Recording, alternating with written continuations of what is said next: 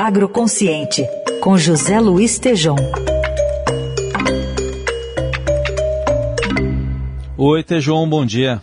Bom dia, Heisen, Carol, ouvintes, tudo bom bem? Bom dia. Bom, estamos no dia do índio, 19 de abril, dia do índio. Como é que essa questão indígena, que é ampla, complexa, se envolve com o agronegócio, Tejom?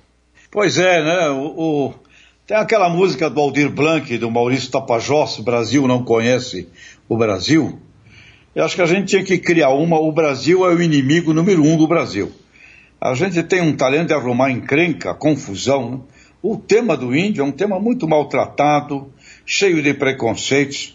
Último censo, nós temos aí praticamente 897 mil indígenas em 7.103 localidades. E ele está hoje totalmente misturado com esse problema da sustentabilidade, esse problema do clima, esse problema da árvore.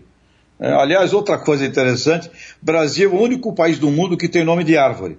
E a gente consegue ser visto como alguém que destrói árvore. E, portanto, temos que aqui uma incompetência no trato dessas, dessas questões. Né? A situação dos índios, assentamento, regularização de terra, é, tudo isso forma esse conjunto em que hoje teve uma bela entrevista agora de manhã com o professor Carlos Nobre, aqui na, na Eldorado, falando sobre o, o, desenvolvimento desse tema e como falta para nós, na verdade, raz, razão, é, um aspecto racional de tratamento destas questões. E agora, nessa semana, estará lá em, nos Estados Unidos presidente Bolsonaro com esse tema na mão. Agora, eu queria provocar aqui os nossos melhores ouvintes, né?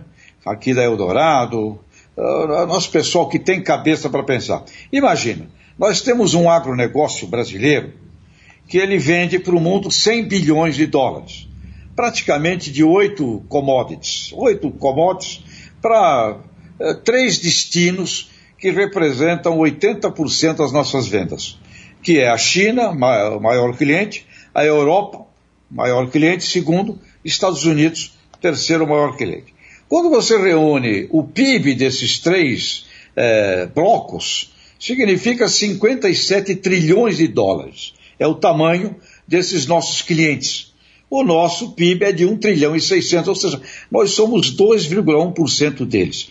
E agora todo este pessoal quer que a gente trate sustentabilidade, meio ambiente, o formal do planeta ESG, Environment, Social and Governance. Eu fico aqui pensando por que nós resistimos de tratar este tema se nós temos todas as condições para tratá-lo, inclusive ganhar dinheiro perante clientes gigantescos e a gente fica muita raiva, muita briga, qualquer hoje manifestação é latindo, é, é, é, agressivo, é xingando, é berrando, e tem gente que fala mal desses clientes. Portanto, nós temos que ter aqui uma, uma chuva de razão, Reisen, Carol ouvintes, porque está na hora de compreendermos a velha frase do poeta português Camões: quem faz o comércio não faz a guerra. Eu espero, né, que a gente possa ter aí uma, um banho é, de luz a partir é, deste, desta semana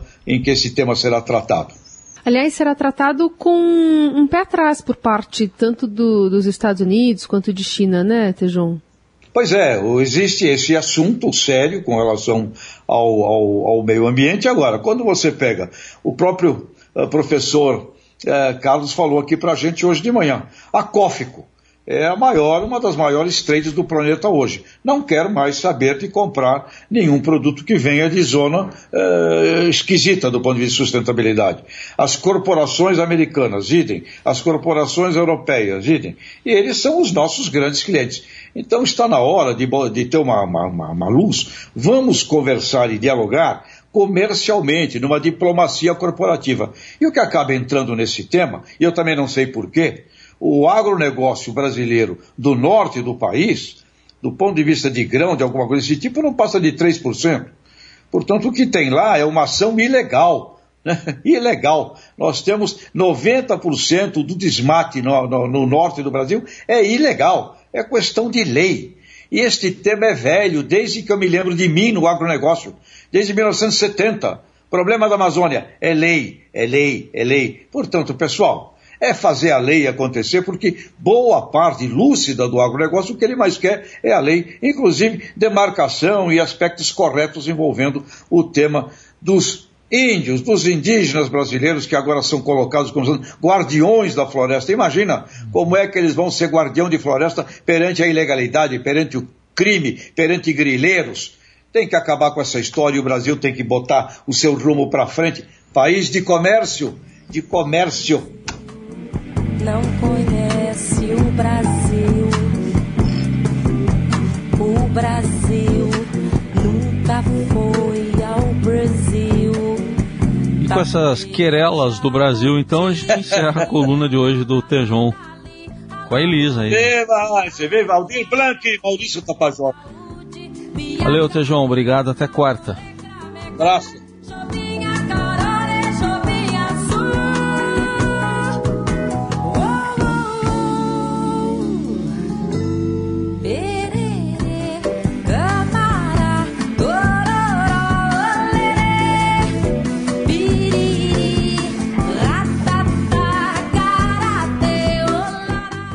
Vivemos em constante transformação e para ajudar as empresas a estarem conectadas com pessoas, nós criamos o Estadão Blue Studio, uma nova operação dedicada para criar soluções publicitárias inovadoras e orientadas à performance. O Estadão Blue Studio entrega projetos customizados, branded content, publicações e uma série de eventos consagrados pelo mercado. Não importa o tamanho do seu desafio, para nós sempre existe uma boa solução.